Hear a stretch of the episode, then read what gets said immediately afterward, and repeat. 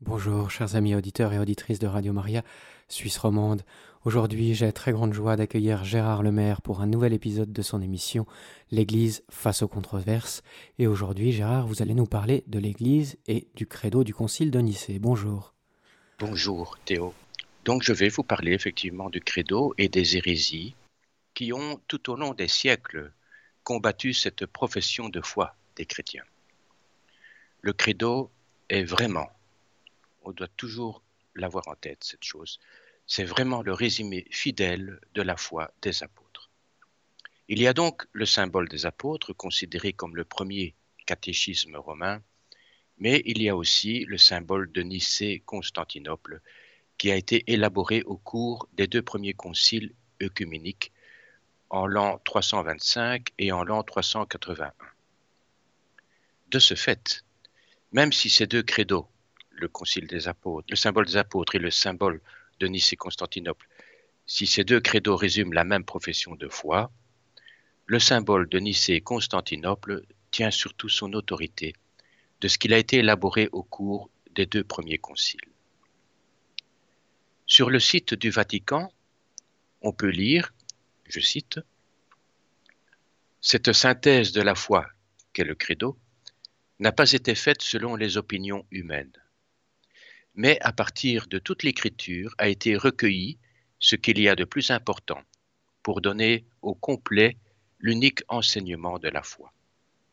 Et comme la semence de sénévé contient dans une toute petite graine un grand nombre de branches, de même ce résumé de la foi renferme-t-il en quelques paroles toute la connaissance de la vraie piété contenue dans l'Ancien et le Nouveau Testament. Et sur ce site, on lit plus loin, aucun des symboles des différentes étapes de la vie de l'Église ne peut être considéré comme dépassé et inutile. Il nous aide à atteindre et à approfondir aujourd'hui la foi de toujours à travers les divers résumés qui en ont été faits. Voilà, donc c'est clair que ce credo est le pilier central de notre foi. Et c'est pourquoi il était si souvent combattu et continue de l'être, comme nous allons le voir, à travers des hérésies dont nous soupçonnons même plus parfois qu'elles sont des hérésies. Le terme hérésie est évidemment maintenant banni du vocabulaire théologique parce qu'il est lourdement chargé des connotations historiques de répression, d'intolérance religieuse, de bûcher de l'Inquisition, de massacres en tout genre. En fait, le mot grec aéresis signifie au départ l'action de prendre, de capturer, comme par exemple prendre un otage ou prendre une ville.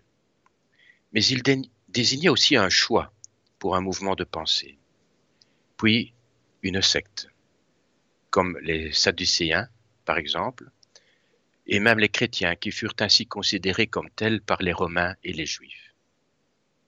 Les hérésies étaient des obstacles à la foi juive et plus tard dans la foi chrétienne les hérésies, ont permis par contre à l'Église d'aller justement plus loin dans sa réflexion théologique et ainsi de l'argumenter. Le cardinal Henri de Lubac avait dit La foi vivante progresse à force d'obstacles, mais elle tire son aliment des poisons. Je répète cette phrase importante. La foi vivante tire son aliment des poisons et progresse à force d'obstacles. Des centaines d'hérésies furent condamnées par l'Église, des plus graves aux plus ridicules. En condamnant une hérésie, l'Église réaffirmait le message du Christ et évitait aux fidèles de se fourvoyer. Contrairement à ce qu'on voit dans les films que l'on dit historiques, les hérétiques n'étaient pas combattus par l'épée et le feu, mais d'abord et toujours par la persuasion fraternelle même si l'Église a parfois eu affaire à des extrémistes de la foi, qu'elle condamna d'ailleurs toujours, que ce soit d'un côté comme de l'autre. Ce fut le cas du prédicateur dominicain Savonarole, par exemple. Hélas, les images s'impriment dans l'esprit des hommes, et il est devenu impossible d'imaginer un hérétique sans le voir ficeler à un bûcher. Comme hérésie grave, on peut par exemple citer le nestorianisme, le nestorianisme fut une hérésie qui a vraiment mis en danger la foi chrétienne.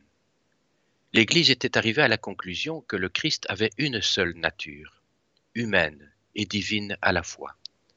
Mais Nestorius prétendait au contraire qu'il y avait deux personnalités distinctes, l'une humaine et l'autre divine. Selon lui, alors, Marie ne pouvait pas être déclarée mère de Dieu.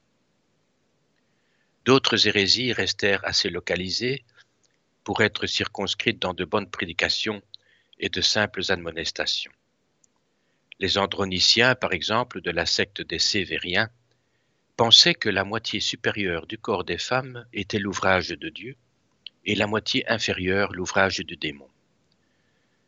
Il nous semble quand même logique que l'Église ait combattu cette hérésie ridicule.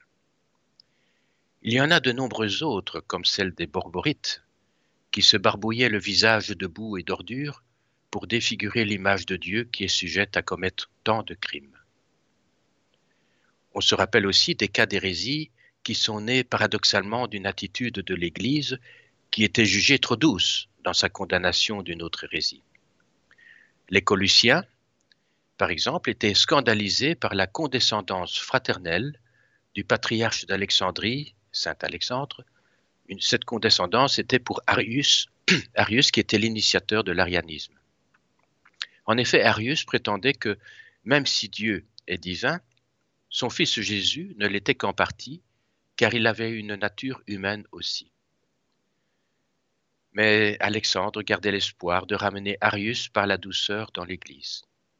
Mais alors voilà, les Colussiens firent un schisme avec l'Église de Rome et consacrèrent même leurs propres prêtres pour combattre l'arianisme.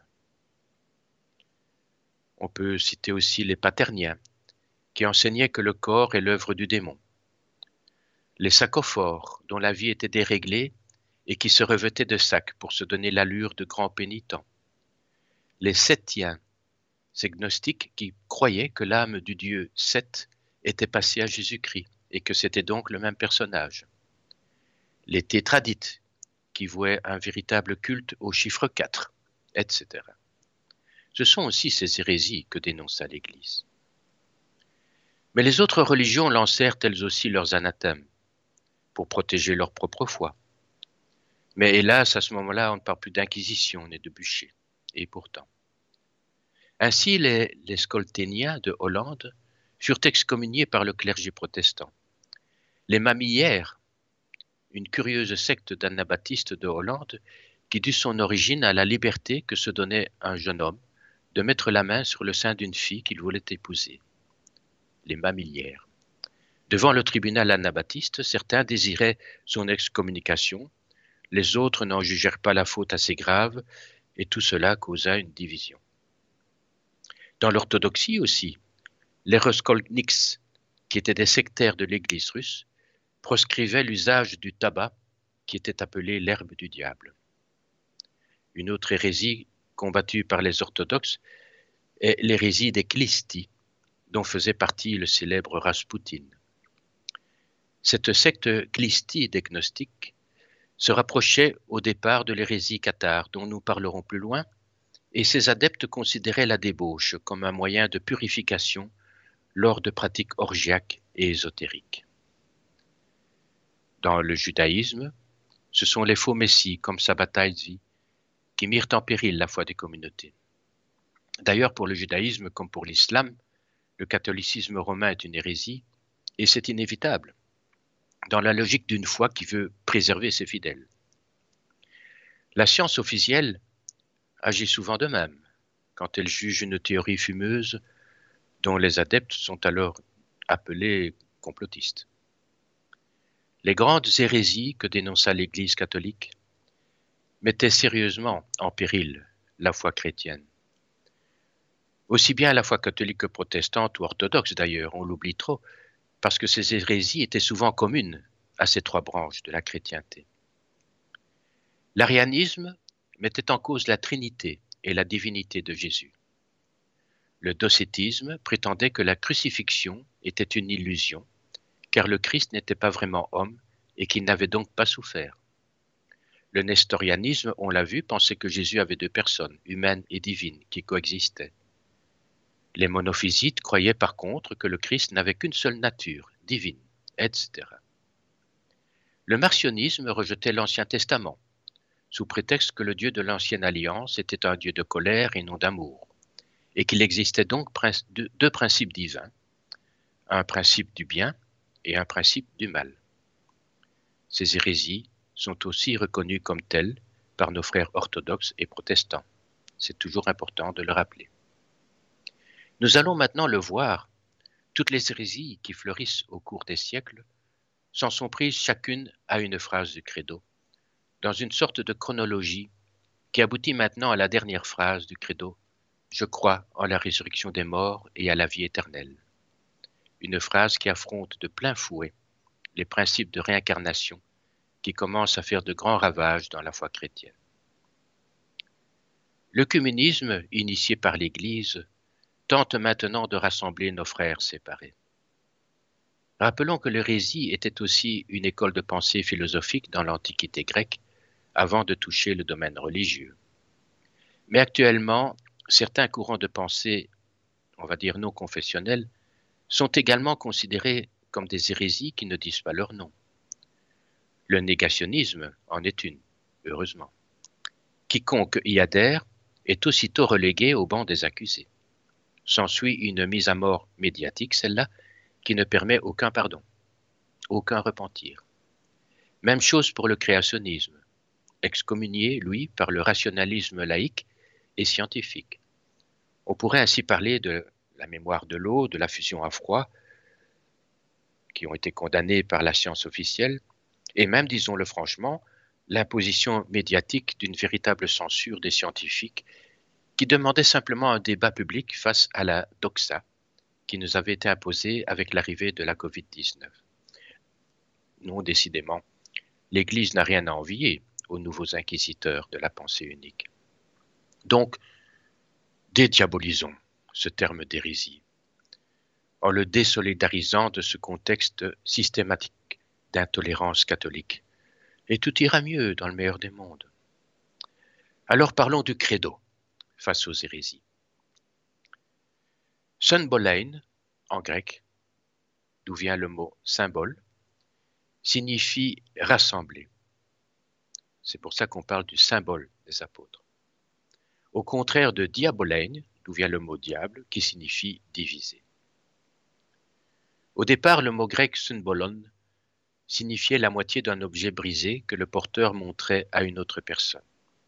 Si cette autre personne possédait l'autre moitié, cela prouvait donc son identité et les confidences pouvaient être échangées avec les secrets. C'est au baptême que se fait la première profession de foi. C'est le symbole baptismal, qui est le baptême au nom du Père, du Fils et du Saint-Esprit. Et en effet, il y a dans le, dans le credo trois parties également dans ce symbole. La première partie concerne la première personne divine, le Père, avec la création du monde. La seconde concerne la personne divine du Fils, avec le grand mystère de la rédemption de notre humanité. Et à la fin du credo, la troisième personne divine, l'Esprit Saint, qui est la source et le principe de notre sanctification le symbole des apôtres, est donc la profession de foi qui rassemble les catholiques, mais il est aussi accepté par les églises protestantes et orthodoxes. La petite nuance se trouve à la fin de la récitation pour les protestants, pas bien grave, mais nous en reparlerons plus loin. Selon saint Ambroise, ce texte viendrait donc de l'ancien symbole baptismal de l'Église de Rome. Et il est remarquable que chacune des phrases de cet acte de foi a été remise en cause par une hérésie ou une attaque ciblée au cours de l'histoire chrétienne. Nous analysons donc ces phrases du credo après cette pause, chers amis auditeurs.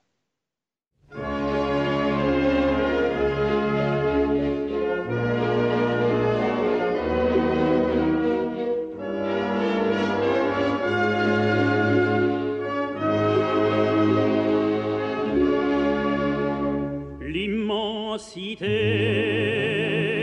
cieux, les monts, la plaine, l'astre du jour qui répand sa chaleur, les sapins verts dont la montagne est pleine sont ton ouvrage, ô divin créateur, un bleu mortel l'œuvre sublime à l'horizon quand le soleil descend. Ma faible voix s'élève de l'abîme,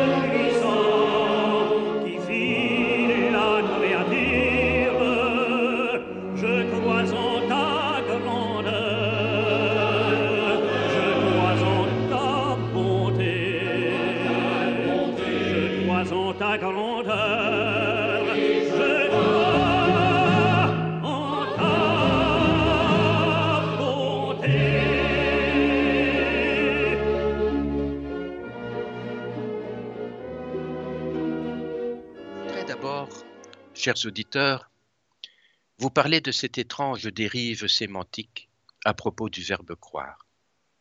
Je crois signifie je tiens pour véritable. Or, quand on demande à quelqu'un d'affirmer quelque chose et que cette personne n'en est pas sûre, elle dit je crois. On passe ainsi de la certitude au doute. Mais bon, c'est une petite anecdote. Passons aux choses sérieuses. Nous allons donc parler des nombreuses attaques subies le symbole des apôtres tout au long de l'histoire de notre foi.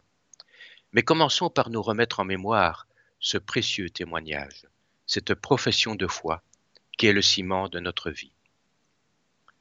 Je crois en Dieu, le Père Tout-Puissant, Créateur du ciel et de la terre, et en Jésus-Christ, son Fils unique, notre Seigneur, qui a été conçu du Saint-Esprit, est né de la Vierge Marie, a souffert sous Ponce Pilate, a été crucifié, est mort et a été enseveli, est descendu aux enfers, le troisième jour est ressuscité des morts, est monté aux cieux, est assis à la droite de Dieu le Père Tout-Puissant, d'où il viendra juger les vivants et les morts.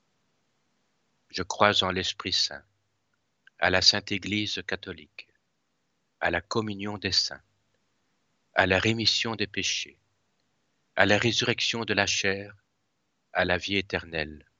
Amen. Voilà le texte du symbole des apôtres. Le credo du concile de Nicée a ajouté des précisions particulières qui sont celles-ci.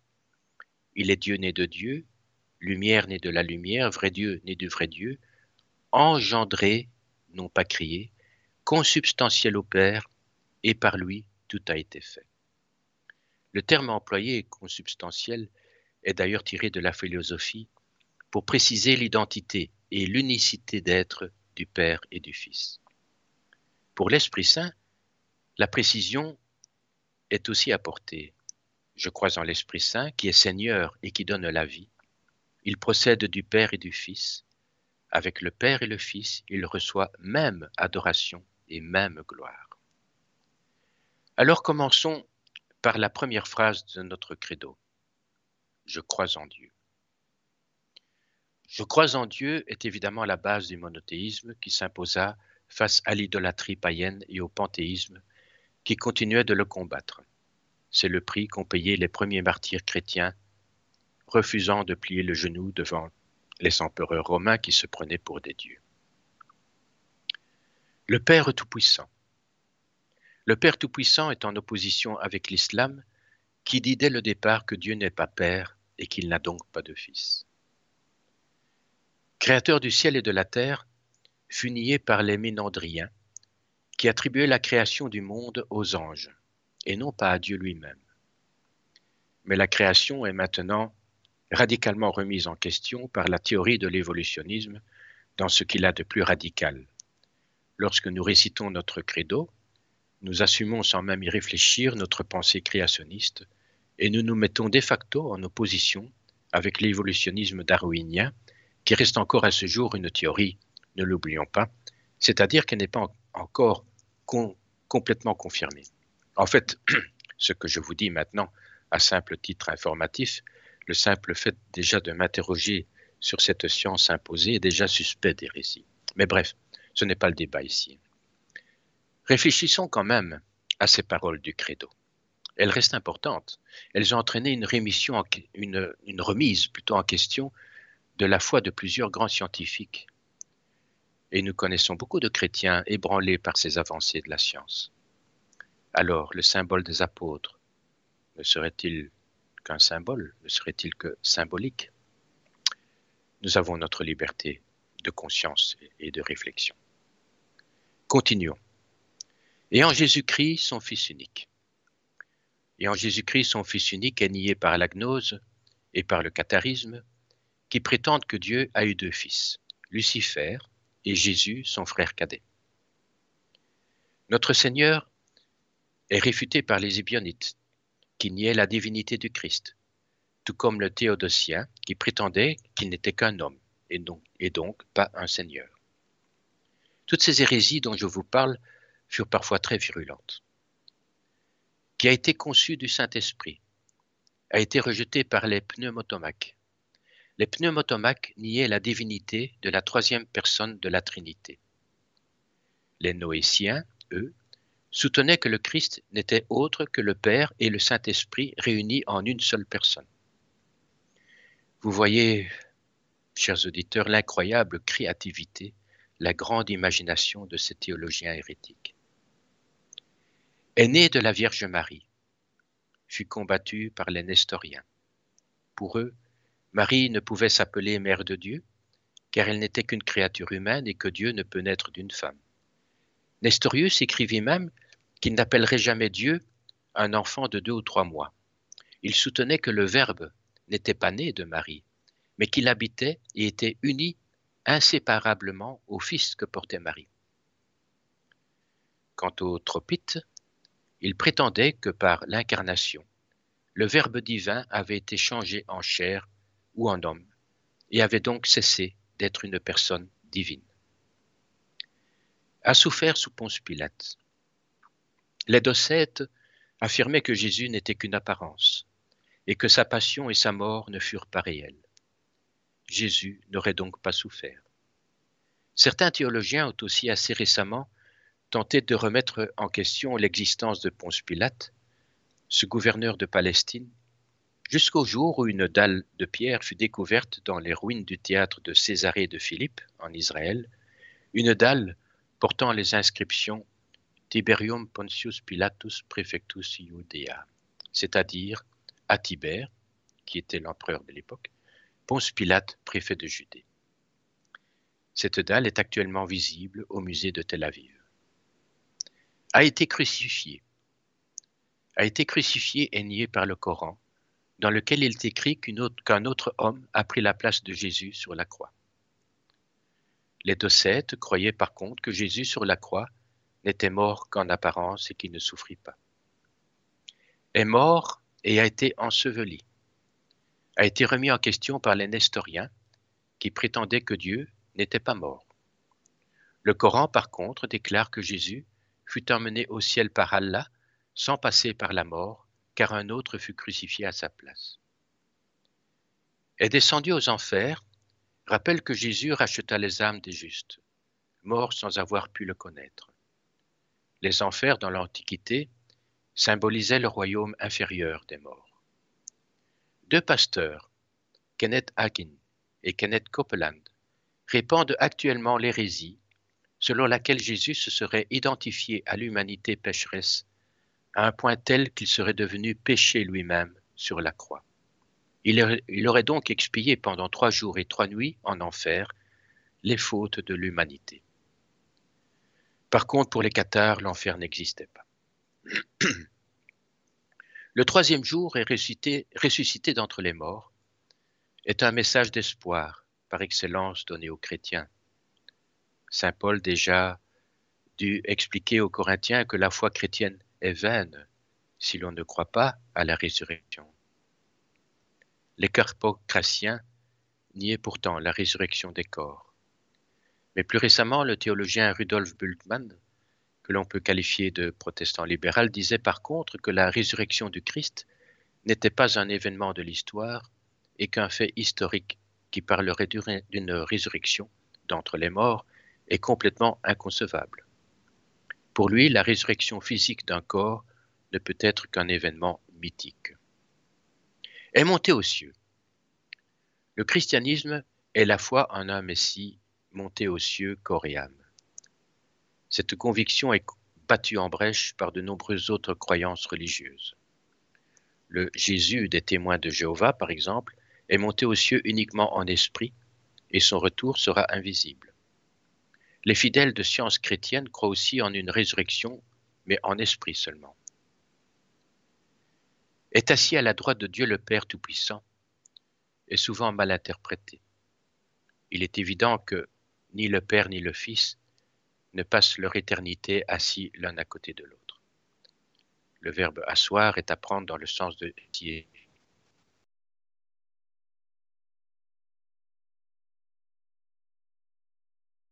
sur la croix pour nous sauver. Dès lors, cette formule du Fils assis à la droite du Père n'avait aucun sens pour eux. Les Hermiens, eux, niaient carrément que Jésus-Christ soit assis à la droite du Père. D'où il viendra juger les vivants et les morts fut contesté par la secte des millénaires des deuxième et troisième siècles. Ces chiliastes, comme les appelaient les Grecs, prétendaient qu'à la fin du monde, le Christ reviendrait, oui, mais pour établir un royaume temporel pendant mille ans. Ce jugement dernier fut contesté ou combattu par de nombreuses philosophies et mouvements sectaires comme celui des Carpocrates, qui prétendaient pouvoir être égaux et même supérieurs au Christ. Les damianistes qui niaient toute distinction entre les trois personnes divines et que donc le Fils seul ne pouvait pas venir nous juger. Les rhétoriens, eux, réglaient le problème car ils prétendaient que toutes les toutes les hérésies étaient valables et devait donc être défendu, etc. Par contre, et là nous sommes en plein dans une gravissime hérésie qui ne dit pas son nom, c'est le principe de la réincarnation et de la métampsychose, qui rend lui aussi tout aussi absurde un jugement divin, ce qui rassure hélas beaucoup de monde. Je crois en l'Esprit Saint, éteigné par les hérétiques dits macédoniens du IVe siècle. Ceux-ci prétendaient que l'Esprit Saint n'était pas une personne divine. Les Macédoniens étaient aussi nommés pneumotoma, comme on l'a vu, par les Grecs, c'est-à-dire ennemis de l'Esprit Saint. À la Sainte Église catholique est une expression de plus en plus contestée. Dans le credo protestant, on préfère dire Église universelle, bien que en grec le terme catholicos signifie lui-même universel. Mais ce n'est pas grave. L'Église catholique est donc universelle. Et en étant universelle, elle s'oppose par définition à la religion syncrétique universelle que le mondialisme nous prépare. Le montaniste rejetait déjà la hiérarchie catholique pour mieux exalter leurs martyrs.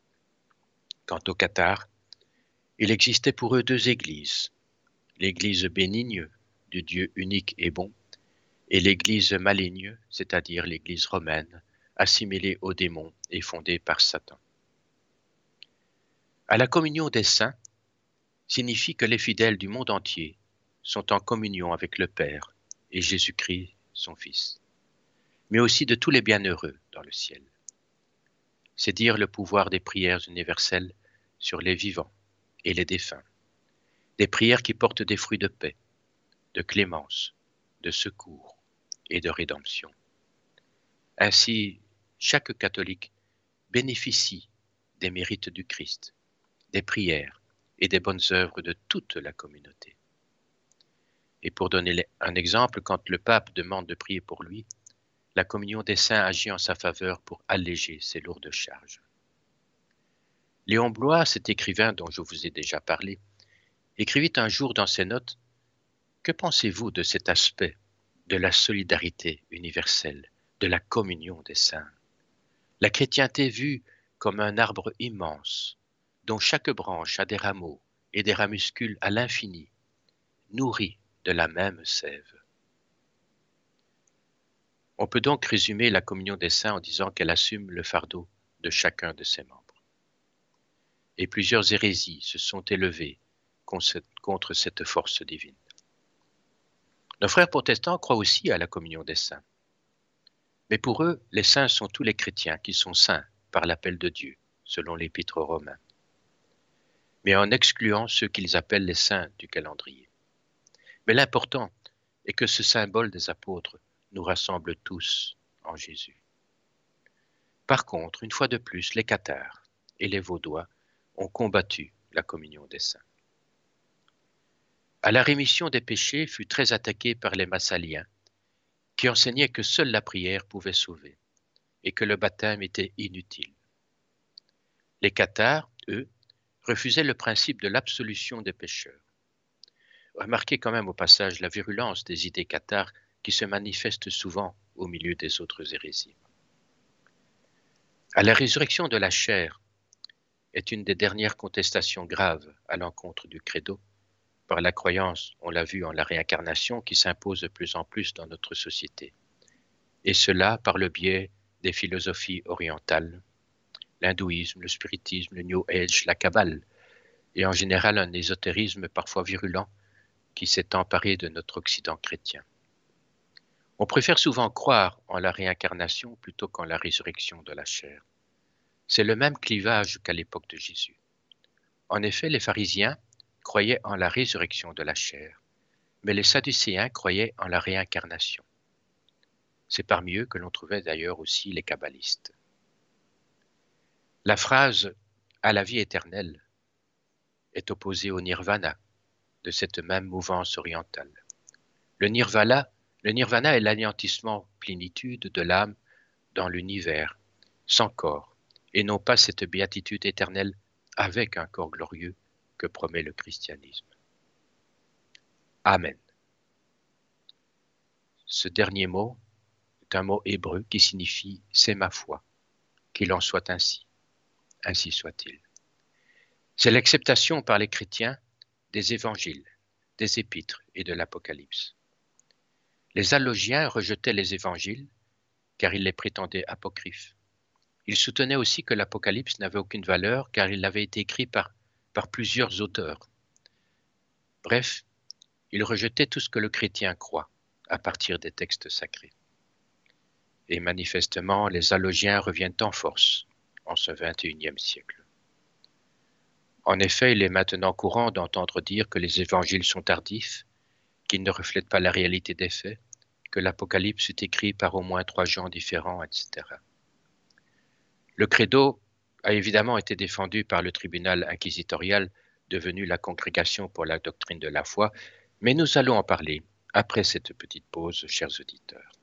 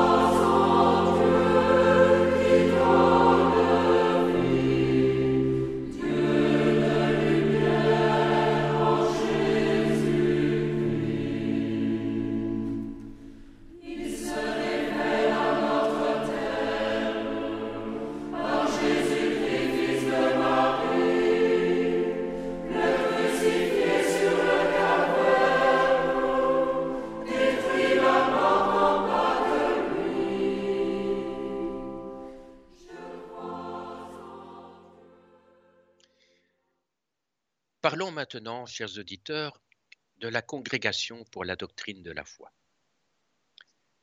Cet organisme contribua à assombrir, malgré lui, l'image déjà impopulaire qui accabla, le pape Benoît XVI, car il en avait été auparavant le préfet.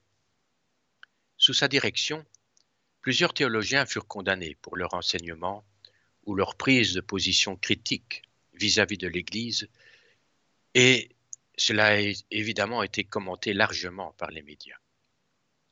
Ces médias se sont moins étendus sur les raisons profondes de ces condamnations. Hans Kung, par exemple, qui contesta le Concile Vatican I, concile qui avait reconnu l'infaillibilité pontificale, Hans Kung donc critiqua aussi la procédure en béatification du pape Pie XII. Il se scandalisa par la suite que Benoît XVI ait réintégré les, prélats schismatiques, qu'il n'avait pas permis le préservatif dans les pays africains. Là, je fais une parenthèse, ça le fit traiter d'assassin par Daniel Cohn-Bendit d'ailleurs. Or, on sait que c'est faux, puisque Benoît XVI n'avait jamais interdit le préservatif, mais proposait plutôt une autre forme de relation dans le couple. Mais Hans Kung, surtout, surtout, ne croyait plus à la divinité du Christ et il l'enseignait dans les amphithéâtres. De même, il remettait en doute la virginité de Marie. C'est quand même beaucoup de choses. Et l'Église fut patiente pourtant, malgré les critiques permanentes de ce théologien, à travers des articles, des interviews, une lettre ouverte aux évêques même. Son habilitation à enseigner lui fut donc retirée, ce que n'importe qui pourrait comprendre puisque sa chair était devenue une chair de et simple contestation de l'Église. On reprocha aussi à la congrégation, pour la doctrine de la foi, d'avoir condamné de graves déviations théologiques de la célèbre théologie de la libération, qui transformait le message de l'Évangile en une lutte des classes dangereuse, une théologie qui se basait entre autres, entre autres choses sur le Magnificat et ces si belles phrases que je vous rappelle. Il renverse les puissants de leur trône, il élève les humbles et renvoie les riches les moins vides, ce qui était enseigné comme une revendication de la lutte des classes. Et cela frappait les âmes simples et sans repli. Il y a eu aussi la condamnation du théologien belge Skillebeek.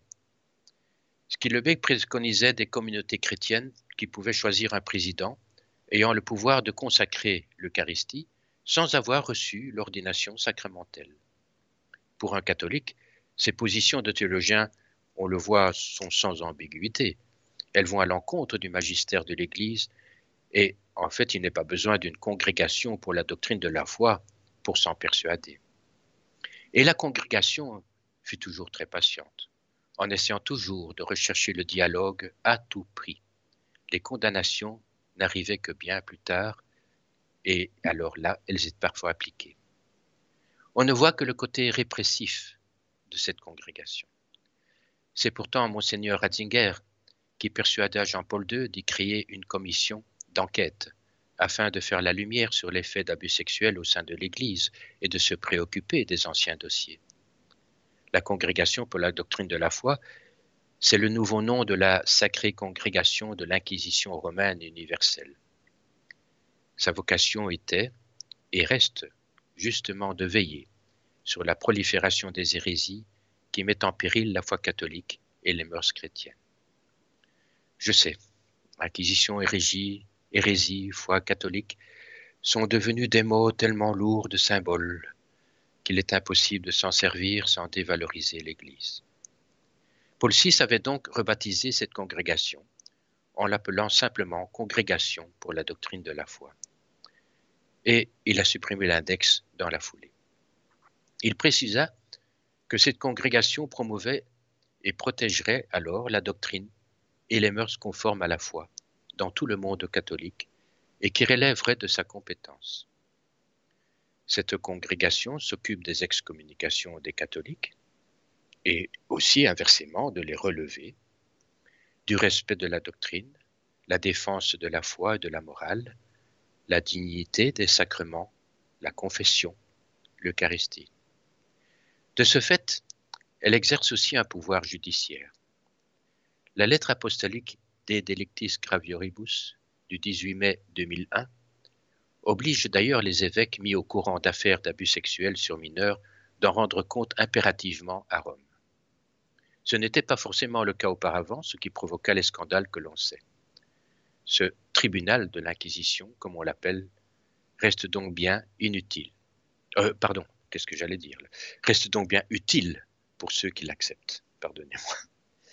Il faut alors aussi parler des excommunications.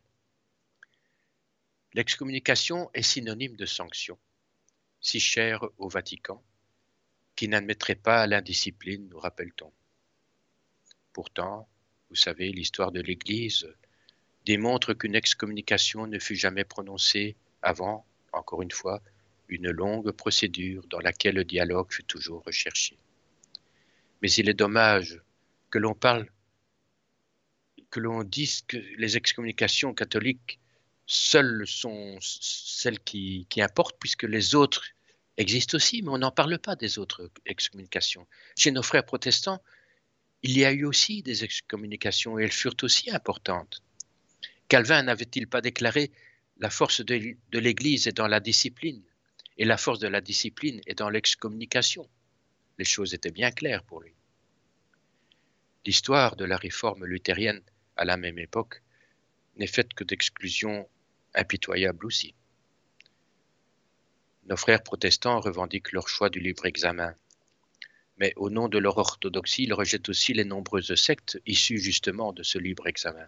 C'est une douloureuse contradiction. Mais nous savons que notre Reine, la Vierge Marie, travaille dans la discrétion à nous rassembler tous auprès du roi de miséricorde et d'amour qui est Jésus. Alors, nous allons parler d'une nouvelle et dangereuse hérésie, inconcevable encore il y a quelques années.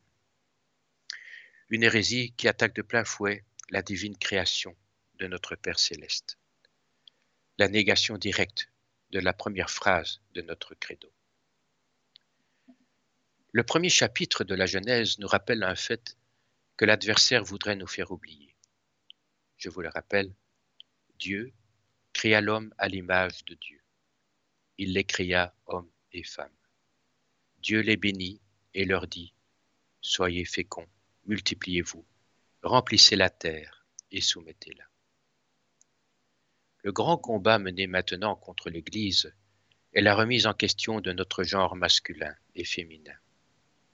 Le transgenrisme est même enseigné dans les écoles. C'est notre credo de la création de Dieu qui est ainsi bafoué, au nom de la liberté, du droit à choisir, et pour les enfants le droit de choisir sans leurs parents. On a pu lire récemment dans le journal Le Monde du 21 mars de cette année une remise en question de l'image que l'on connaît du couple. Le quotidien Le Monde fustige la figure du couple hétérosexuel qui est considéré comme une norme tenace.